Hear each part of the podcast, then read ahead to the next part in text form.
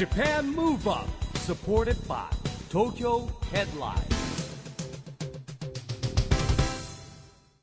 こんばんは日本元気にプロデューサーの一木広治ですナビゲーターのちぐさです。 Japan Move Up この番組は日本を元気にしようという東京ムーブアッププロジェクトと連携してラジオでも日本を元気にしようというプログラムですはい。また、都市型フリーペーパー東京ヘッドラインとも連動して、いろいろな角度から日本を盛り上げていきます。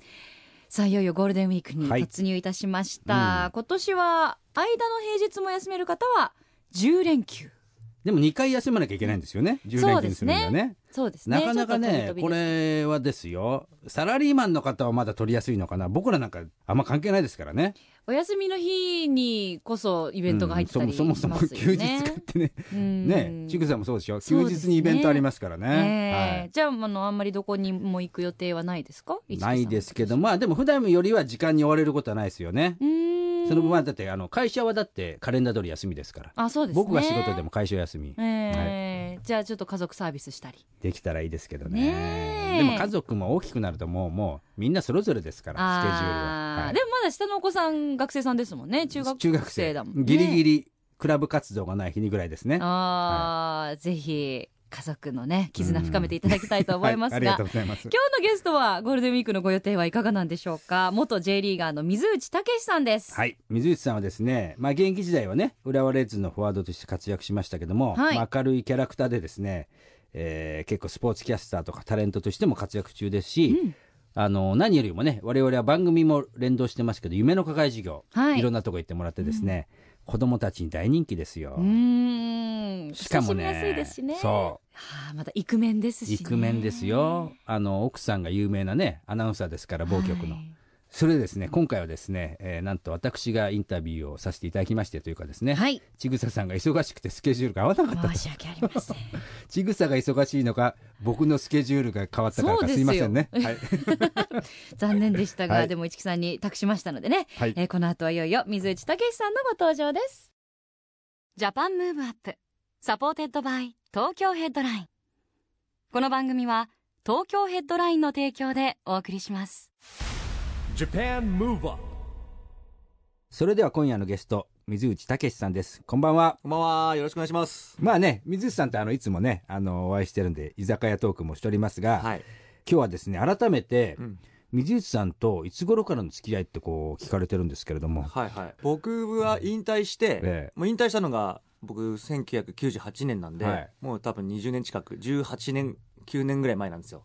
引退したのがあー。えで、その後にえ、え多分夢の課外事業を始めてすぐぐらいじゃないですかね。えそうですよね。2000年からやってますから、ですよだから多分その時に、うん。まあ、あの、あるお店で、ええ。ー声かけられて、えーそういうのやりませんかって、夢の会議みたいなことやりませんかって言われて、はい。あ、でも全然できるよって言ったら、市木さんとか、まあその他の方たちとうん。会って、越谷に行きました。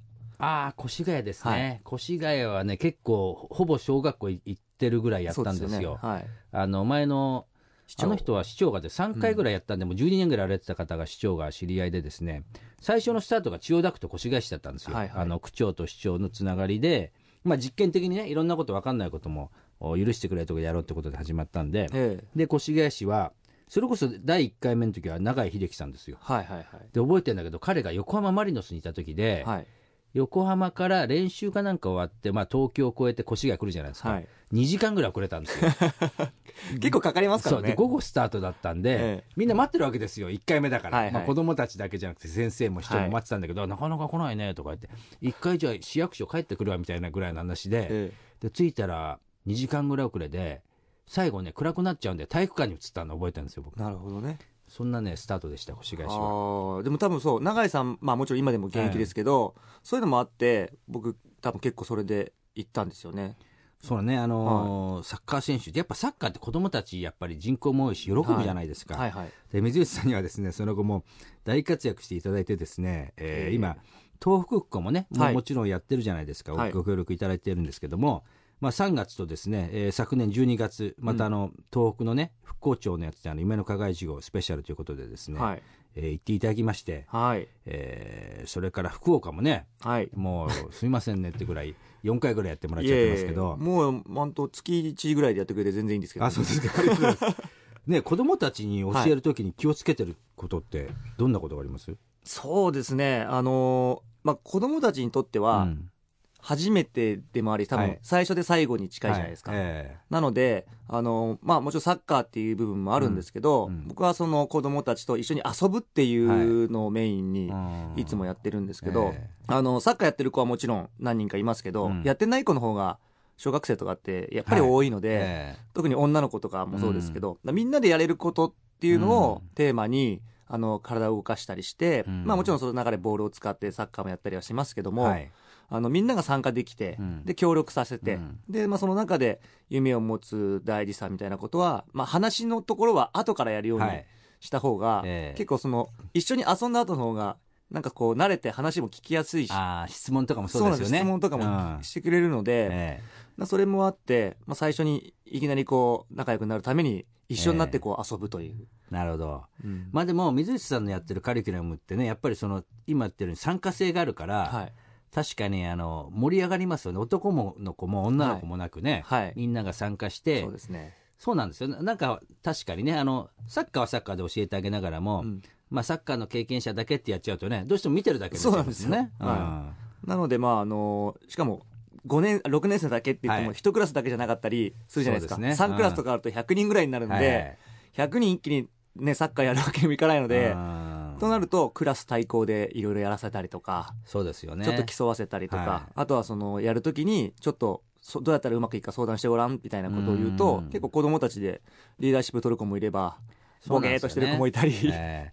だからなんか一つでもそのねあのよく言うんですけど、まあ、プロの選手がやってる、まあ、準備体操でも何でもいいから、全体をやらせるってことはねすごい大事だなとそうで思ってて。すね、あの水内さんの授業もそうですしあのソフトバンクの内川選手もね、はい。まあ、これも同じような考えで、うん。クラス対抗リレーやって自分が入るわけですよ、はいはい。でまあ人数が足りないとこ入って、はい。やっぱ本気で走ると速かったりするんですけど。ね。でもね参加性って大事ですよね。そうですね、うん。やっぱあのただ得意じゃない子もやっぱいるわけで、ええうん。僕なんか小さい頃から運動得意だったんで、ええ。そういうのは楽しくてしょうがなかったですけど、はい。多分それじゃない子たちも半分ぐらいはきっといると思うのでそうですね。だからこうただこう体力がある子が勝てるっていうんじゃなく、ちょっと頭使うようなええ。ことをやったりとか、うん。あとあの先生たちにはうん。ちょっと入んないでくれと、先生がこうアイデアを出してしまうので、うん。子供たちだけで考えさせてくれっていうようなことを言ったりとか。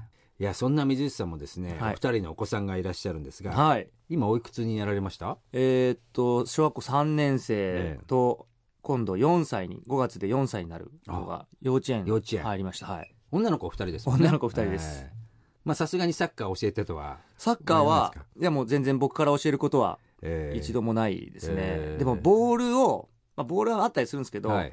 なんか僕キャッチボールとかももちろんしなかったんですけど、ええやっぱやった方がいいですね。あの上の子テニスやってるんですけど、えやっぱこうボールを打つとか、えはい。あの動いて打つとかっていうのが、多分あれってこうキャッチボールとかから多分そのつながってんだろうなっていうのが、うん。今になって思います、なるほど。はい球技ですもんねやっぱりね。そうですね。やっぱりそのええ体を、なんだろうな。ボールがポンって飛んできた時に、はい。とっさに体が動かないんですよね、はい。い、や多分そういうのやってないと、ええ例えばバドミントンでもそうなんですけど、ええやっぱああいうなんとかなラケット使うもそうだし、はい。打ったりもそうだし投げたりうん。取ったり、まあ、蹴ったりもそうなんですけど、まあ、それは多分男の子女の子関係なくやった方が多分いいんだなっていうのはまあ小学生ですからねやっぱ基礎体力つける意味でもね、そうですね。ありますよね、うん。うんあの子育てやですねはい。家事で水内家の特別なルールって何かありますか、特別なルールはないですけど、うん。まあ、共働きなので、あのーまあ、やれる方がやるってことですね、あうん。の家事は。なるほど。なので、家事もやまりますか、あやりますね、ええあのうちの奥さんも、まあ、午前中から仕事行く時もあれば、午後から仕事っていう時もあるんですけど、えあのまあ、ご飯はいつもつか作ってくれるので、まあ、自然と朝は一緒にみんなでご飯食べて、ええーまあ、僕がこう皿を洗い始めえ、うん。でうちの奥さんが子供の髪の毛を編み始め、えで2人子供の髪の毛編んではい僕が洗い物終わった後に洗濯機を回しそしえなんてか素晴らしい家庭ですね。で子供 子供幼稚園に送って、えで帰ってきたら洗濯干してみたいな、ええ。で奥さん化粧して出てくるみたい一億総活躍社会のあの理想的な家庭じゃないですかいやもうね これがねなんでできるかっていうと暇なんですよ、いやいやいや まあ奥様もね有名なアナウンサーですからねいやっぱりね。まあやっぱサラリーマンっていうかね、ね一応局アナなので、はい。会社にはもちろん行くわけで、ええ。で決まった仕事もあるじゃないですか、ただその4月とか10月のクールで、仕事がちょっと変わったりするんですよ、ちょこちょこ。はいはい。でそれに合わせて、えまた調整するんですよね。えなるほど。二人で常にこう、調整調整です。あ明ー日、もう向こうの彼女はもう番組が入ってると。はい生放送が入ってる。ええで、僕も、じゃあちょっとこう仕事が入ってるとなると、ええちょっとおじいちゃん呼ばなきゃいけないなとか、なるほど。まあそういう時はね、おじいちゃんおばあちゃんのまあ来てくれるから、まだ活助か躍の場がありるんですけど。ますけど、確かに、まあ決まった時間じゃないです。まだアナウンサーですからね。やっぱり番組によって変動しますしね。はい。で、僕なんかは、もちろんいる時は全然いるんですけど、うんそうじゃない時もたくさんあるので。すいませんね、なんかいつもなんか地方にまで。いやいや全然地方は地方で来ていただい。てもうそれはもうパッとこう決まっちゃえばう、ん逆に地方も、いつもあるじゃないですか。ちょっと日帰りできますかとか。ええ 本来なら行って前の日飲んで泊まりたいんですけど、そう日帰りでもいいですかみたいな。はね、朝一番で帰ってきますもんね。はいはいええいやーでもね、本当にね、あの、おかげさまで夢の課外事業も広がってまいりまして、はい。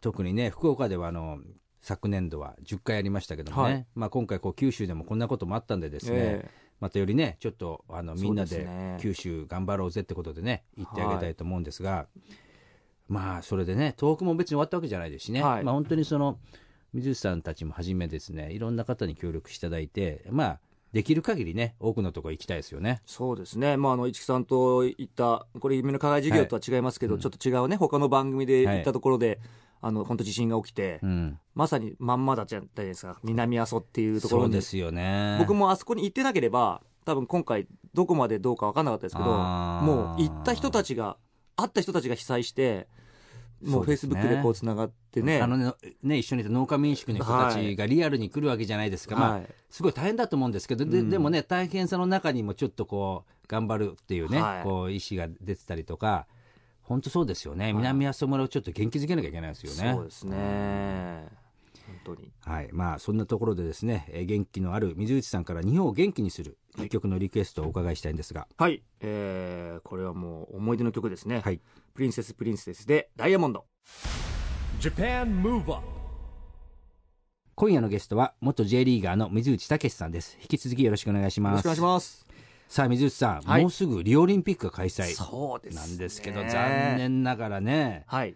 世界に誇る日本の女子はね、参加できませんでしたね。がね、ここ出ないのは結構大きいですよ。大きいですか？さ日本女子サッカー界、まあサッカー界だけじゃなく、本当にその女子サッカーっていうところで、えまあ前回もオリンピックはーはい、銀メダルでしたし、ええ。やっぱり金メダルっていうものをやっぱり国民から求められてる部分があるんですけど、うんそれがまあ参加できないっていうことを考えると、うん。何なんですかね、これは。まああの一回ワールドカップで優勝して、ええ。そこでもう国民の注目を集めた中で、あのやっぱりメンバーがずっと変わってないんですよね。なるほど。まあ、サワーがずっと引き、はい。まあ、サワーがいたからっていうのもあるかもしれないですけど、まあ、はいその他のメンバーも、はい。まあ監督が変わってないところもあったので、えその大きな入れ替えっていうのがなかなかできなかったんですよーね。新陳代謝がなかったわけですね。はい、で若手がうん。ダメかっていうとそうではなかったんですけど、うん。ただじゃあその現レギュラーのポジションを奪うような若手がいたかっていうとそれがうまくいかなかったので、えーやっぱりその世界王者のメンバーっていうところがやっぱ君臨した部分があったと思うんですよね。なるほど。でまあその辺で、まあ、やっぱ彼女たちも年齢がその分上がっていくわけで、うん。パフォーマンスも多少なりとも落ちてくる部分もあるし、うん。はい。あとはもう世界のあの国から、ええそしてまあアジアのはい。国からも研究されたっていうのもあありますね。やっぱ強いとそうなりますよね。もちろんそうか、確かに強いから、やっぱりトライアルで若い人出そうっていうよりも、うんやっぱり守らなきゃいけないところではい行っちゃうんですかね。そうですね。まあでも、やっぱりその日本の女子選手ってうまいんですけども、うんそんなにフィジカルというか、はい体が強い方じゃないので、なるほど。でそれがこう、例えばドイツだとかうんアメリカっていうチームが、うんまあ体が強い中で、また日本と同じようなサッカーをしたりすると、う結構ガチャガチャっとなってくると、なるほど。体力的にそうか。負けてしまう部優位性が失われていくわけですそうね。ですね、まあ、それをチームワークでっていうふうに戦うのがなでしこなんですけど、ちょっとそれがあのアジアでもまあう。まくいかなかったというのと、まあ、今回は、まあ、本当、紙一重だと思うんですけどね、ううんんまあでも2020年がね、東京ですからね。なんとかこう、復活してきてほしいですよね。でこれはまあ必ず出れるので、ええ。まあ、そこに向けて、えーまあ、監督もほぼほぼ決まってるようですし、うん。あの多分女性の監督になるんですけど、はい。まあ、そこに向けて、そこでメダルを取るためのプロジェクトをうん。もう組んでいくと思うんですけどね。で男子はですね、はい。出場ということなんですけれども、はいはい。えーナイジェリア、うん。コロンビア、スウェーデンと一緒のグループに入りました。これはね、これ強豪ぞろいなんですか？そうですね、えー。あの普通のフル代表のワールドカップでも大変なグループになっちゃいますけど、えー。まあ、このオリンピックの中で、ナイジェリアって若い世代もすごく強いんですよ。えで、アフリカでチャンピオンのチーム、うん。でコロンビアは南米予選で2位のチームで,、うん。でスウェーデンはヨーロッパで優勝してるチームなんです。ーはい。まあ、日本もアジアで優勝してるチームなので、えじゃあチャンピオンたちがいっぱいいるからっていうのもそうなんですが、あのオリンピックってサッカーは、はい。男子のサッカーっていうのは3人24歳以上が推薦で出れるね。オーバーエイジ枠っていうのがあって。はい。で18人しか出れないんですけど、はい。まあ、そのうち3人がそういうオーバーエイジっていう可能性があって、日本は、まあ、誰を入れるのかっていうのははい。まだ決まってないんですけども,、もう入れるか入れないかもまだ決まってない。はい。で他のチームもやっぱりそういうのを入れてこようというなるほど。のがうん結構噂ではあるんですね、うん。らそれが本当に入るか入らないかによってはもう全然違ってきそうますいうことですよね。まあだから勝ちに行くか。やっぱりこう育てるかっていう両方の面でもまたね難しいですよね。そうですね、えーまあやっぱり最初のこのナイジェリアの試合っていうのがうん一番キーになると思うので、うんまあ、ここで、まあ、前回は、えー前回のオリンピックでははいスペインというえーチャンピオンに勝って勢いづいてはい。予選も突破したので、うん。まあ、このナイジェリアに勝つか勝たないかっていうのは非常に大きくなりますし、うん。でこのスウェーデンにはあのイブラヒモビッチっていうね、はい。すごいやつがいるんですよ。えーそれはもう若手でこいあのもう全然オーバーエイジになるんですけど、まあ、オーバーエイジ。ええ彼が本当に入ってくるのだと なるほど。あの名前負けします。ああそんなすごいやっぱり。すごいのがいるんですよ。スーパー兵器みたいな人がいるわけですね。もう中国のクラブに125億だったら行ってやるぞって言ってるような。ええ。でもなんか中国のクラブってそういうの出しちゃいそうだから怖いんですけど。えーえ中国って今サッカすごいんーですよ。すごいんですか？意外ですねそれ。すごいんですよ。平気へでー。50億とか出しちゃうんですよ。移籍金とかで。でヨーロッパのスター選手取っちゃったりしてるんですけはい。ど、えーまあ中中国ってプロリーグとかってあります。あるんですか？中国スーパーリーグとかあるんですよ。え？知らなかった。えー。今だから中国のサッカー界は結構熱いんですよ。熱いんですか？世界の現役の代表選手たちがなるほど。ゴロゴロいて日本が J リーグ始まった頃にはい。いろんなスーパースター来たじゃないですか、でもあのスーパースターはまあちょっとこ疲れちゃっうそうたね。あのそうそうベテラン年期に入ってるメンバーだったんですけどうん。今の中国に来てる人たちはもう現役バリバリの選手たちがいるんですすよ、へええそれは知りませんでしたけど。ええまあでもね、えー中国は関係ないんでうん。とりあえずこのナイジェリアコロンビアスウェーデン、まあ、厳しいグループですけど、まあ、この初戦ですね。うーん。日本のキーマンは日本はそのオーバーエイジ枠で入れるか入れないかっていうのはすごく変わってくると思います、えーだ日本も例えば本田だとか、はい。長友だとかうん。香川を入れるかもしれないっていうのを、まあリップサービスなのか、はいはい。そのなんかわからないですけども、えーそういうふうには言ってることもありますし、まあ、実際じゃあ彼らが入ってどうかっていうところも、うん。もうここはチームのバランスを考えると思うんですね。そうですよね。だってまあやっぱり一人飛び抜けな人がいてもね、うん。バランスですもんね。そうですね、えーなので、まあ、そのどういうところに、はい、うん入れた方がいいのかっていうのは、もうそれ監督とサッカー協会が決めると思うんですけど、えまあでも、日本のキーマン、そうですね、あの南野拓実という選手がいるんですよ。ーはいあの知ってます？南野。南野陽子じゃないですよ。えー、みみんな匠君は知らないです 今、あの、オーストリアで、ええ。ーザルツブルクという町でサッカーをしてるんですけど、うん。まあ、彼は、あの、本当なんだろう、セレッソ大阪かはい。らずっと子育てって、えー。かっこいいんですよ。えー。人気もあって。えー。うん。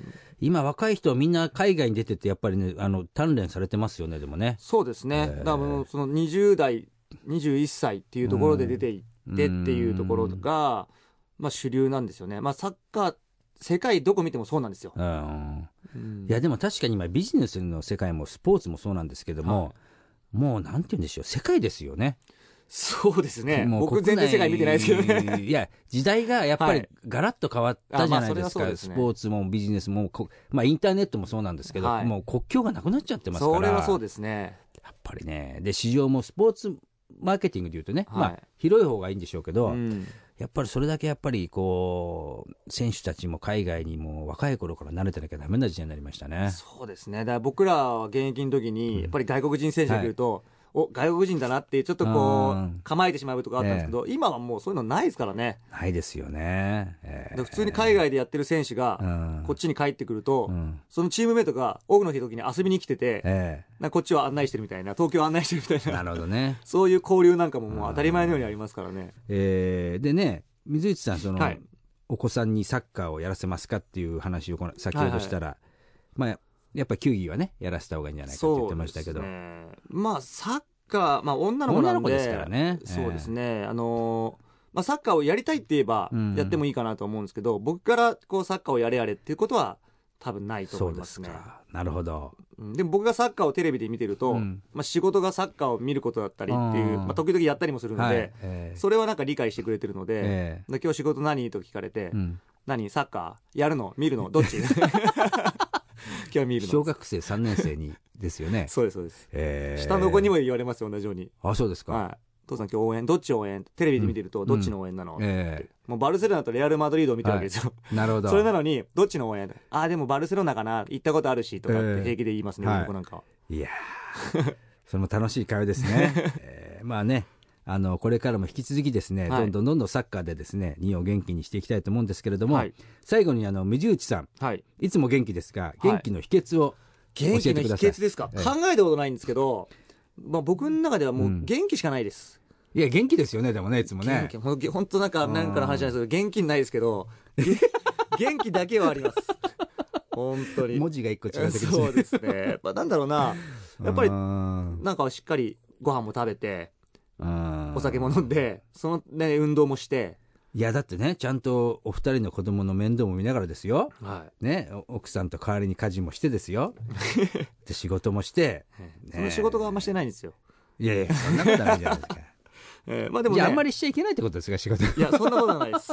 えーだからまあ仕事もね、楽しくっていうか、やっぱりこう、自分がストレス溜まるような仕事がしてるわけじゃなく、えーなんか、まあサッカー関連もそうですし、はい市木さんとね、福岡行ったりもそうですけど、子供たちと触れ合うことなんかも大好きですから、まあそういう意味では、なんか仕事も楽しくやれてるのはいいのかなっていうのはね思いますけどね。だから、じゃあ、回数を増やしていけばいいってことですね、水それ口さんはそうですね。うんはい。よろしくお願いします。いや、でもね、本当に僕思うんですけど、やっぱりはい元気な人は、人にやっぱり元気与えますよね。そうなんですかね。うん。水内さんというより元気になるじゃないですか、やっぱり 雰囲気そうですがこうできてきて。で、僕らの周りにもほら、元気な人多いじゃないですか。いますね。元気な人たちが集まるとまた元気うになるじゃないうですか。るさいですけどね。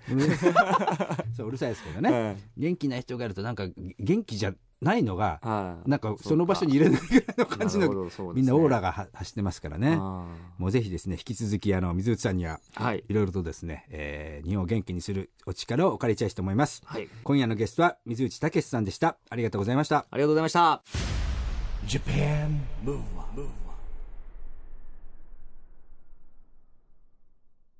ということで今日は水内武さんに来ていただきましたが市木さんいかがでしたか？なんかいつもと聞かれるのが逆でですね、不思議な感じですが、水内さんね、結構久しぶりっていうか、よくその夢の課外事業で千代も一緒に行ってるんで、うん、まあしょっちゅう会って話してますよ。うんでもいつでも元気なんですよね、本当にね。元気をもらってますもん。でもこう二人っきりでお話しするっていうのはなかなかないんじまあゃなでか、ないいですね。二人っきりりはないですね。いつも何人かいるんで。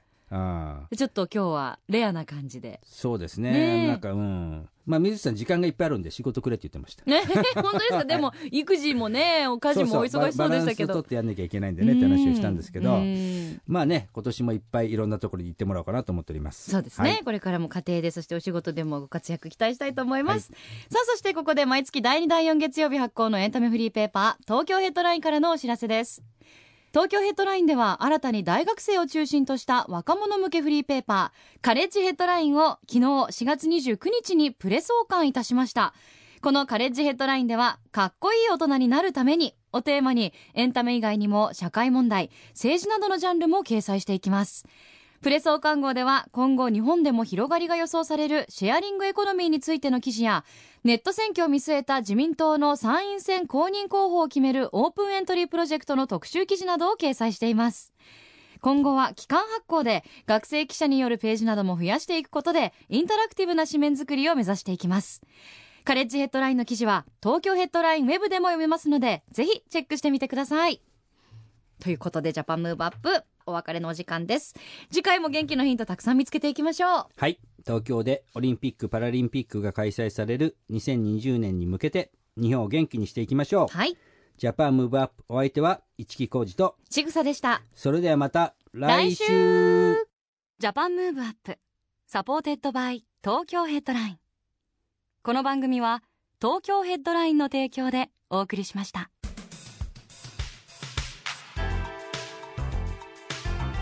Japan Move